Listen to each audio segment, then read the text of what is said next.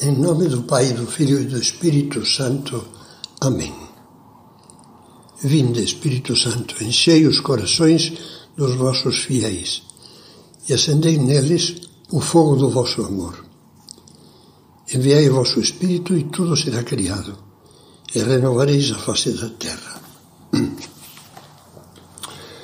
São Paulo, dirigindo-se aos recém-convertidos, falava-lhes da fé cristã com um entusiasmo impregnado de poesia.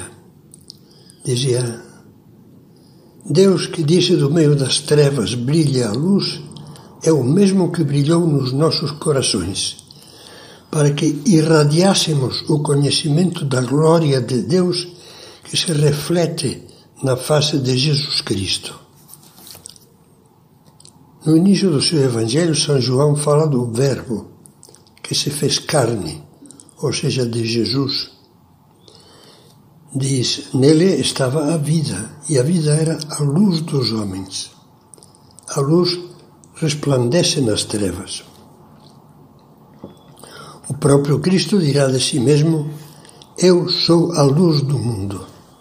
Aquele que me segue não andará nas trevas mas terá a luz da vida.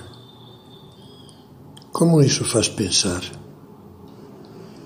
Será que nós temos luz? Temos essa luz? Deixamos que ela penetre no nosso coração? Ou, pelo contrário, nos fechamos a ela, evitamos que ela nos atinja?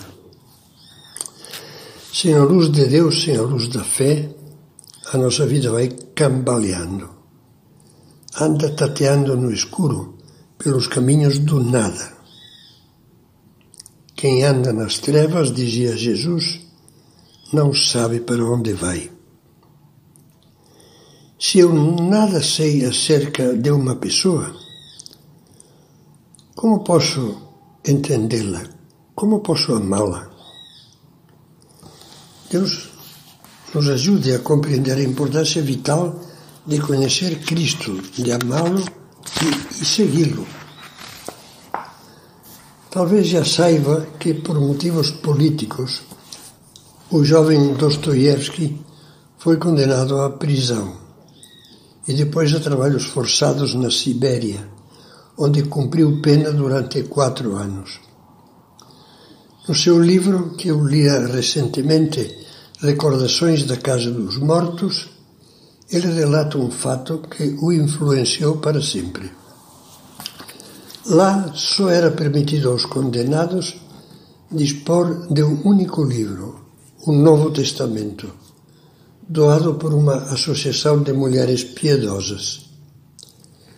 Dostoiévski leu, releu, meditou os quatro evangelhos e ficou ardentemente apaixonado por Jesus.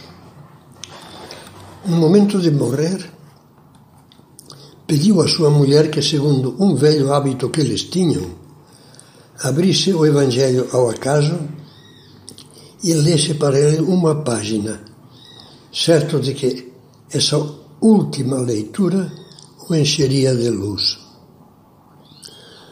Pouco depois da sua libertação, e da volta ao regresso à vida normal, Dostoiévski escrevia a uma conhecida: Deus envia-me de vez em quando minutos de completa serenidade.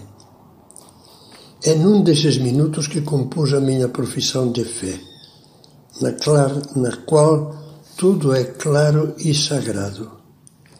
Crer que não há nada mais belo, mais profundo, mais simpático, mais razoável, mais corajoso, nem mais perfeito que Cristo. Eu, com um amor ciumento, digo a mim mesmo que não há nem pode haver nada melhor. Mais ainda, se alguém me provasse que a verdade não está em Cristo, se porventura estivesse comprovado que a verdade está fora de Cristo, eu preferiria ficar com Cristo antes que ficar com a verdade. Naturalmente é, é um exagero do coração para indicar o grande amor a Cristo, que a leitura e meditação nos Evangelhos lhe tinha incutido. E depois de pensar nisso, acho que seria muito bom fazer pelo menos dois propósitos.